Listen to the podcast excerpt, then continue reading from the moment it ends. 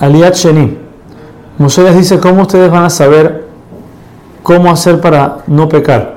Dice, solamente tienen que recordarse de lo que fue anteriormente.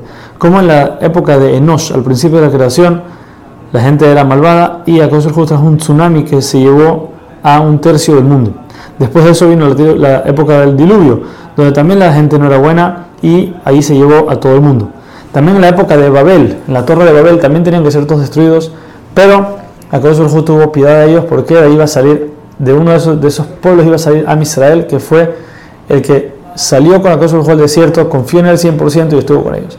Así mismo Hashem, Moshe les dice, Hashem los cuidó a ustedes así como cuida el águila a sus hijos.